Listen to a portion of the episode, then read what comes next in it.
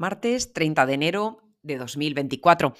Estamos a punto de cerrar el primer mes del año y a pesar de las dudas con las que se estrenó enero, las bolsas han conseguido enderezarse y en algunos casos situarse cerca de sus máximos históricos. En Europa, no obstante, seguimos teniendo cuatro índices en negativo la Bolsa de Portugal en un menos 2,24%, el IBEX 35 menos 2,10%, el FUXI 100 que recorta un 1,30% en lo que llevamos de año y el FUXI de Milán en menos 0,39%. Los números verdes son para el DAX que avanza un 1,13%, el CAP 40 un 1,29% y en el podium el Eurostox 50 con un más 2,60%.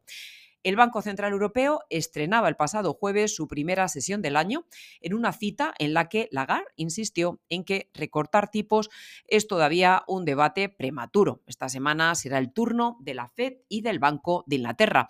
Wall Street recibe a Powell enseñando músculo, con unos datos macro que muestran la fortaleza de la economía americana y que dan cierto margen a la institución para esperar a mover ficha. Ya hemos conocido el dato de PIB más 3,3% en 2023, el deflactor del consumo privado, que repetía en 2,6% en tasa general y que bajaba ligeramente hasta el 2,9% en tasa subyacente, y esta semana las bolsas estarán pendientes de la avalancha de datos de empleo.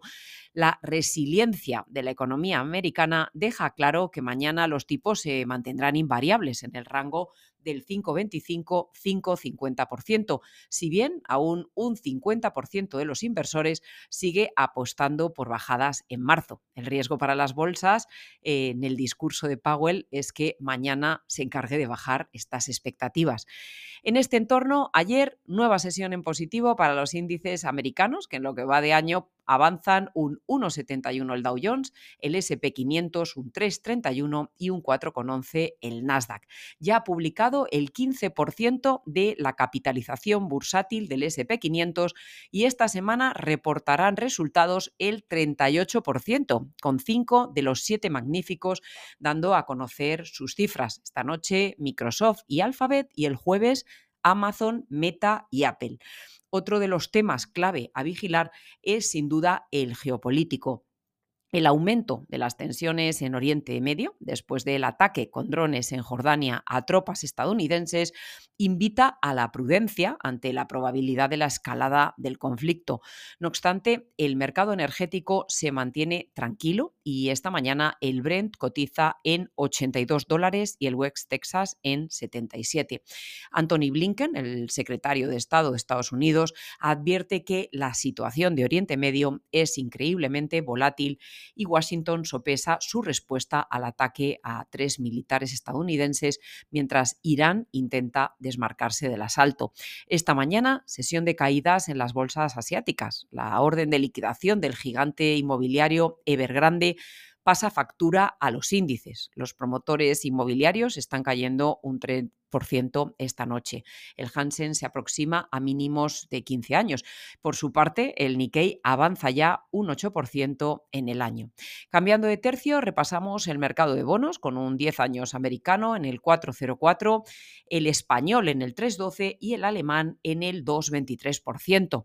La bajada de las rentabilidades en la deuda europea se produjo ayer después de las declaraciones del gobernador del Banco de Eslovaquia, que es uno de los políticos más agresivos del BCE, que un recorte de las tasas en junio parece más probable que en abril y mientras el dólar cotiza en niveles de 1,08 contra el euro, eh, divisa que pierde ya en el año un 1,98%. Además de los datos de empleo en Estados Unidos, avalancha de datos macro en Europa, con el PIB del cuarto trimestre de 2023 y la inflación de enero entre los datos más relevantes. Así que tenemos por delante unas sesiones intensas en noticias y eventos que tendrán además la mirada puesta en los geopolíticos. Muchas gracias y feliz semana.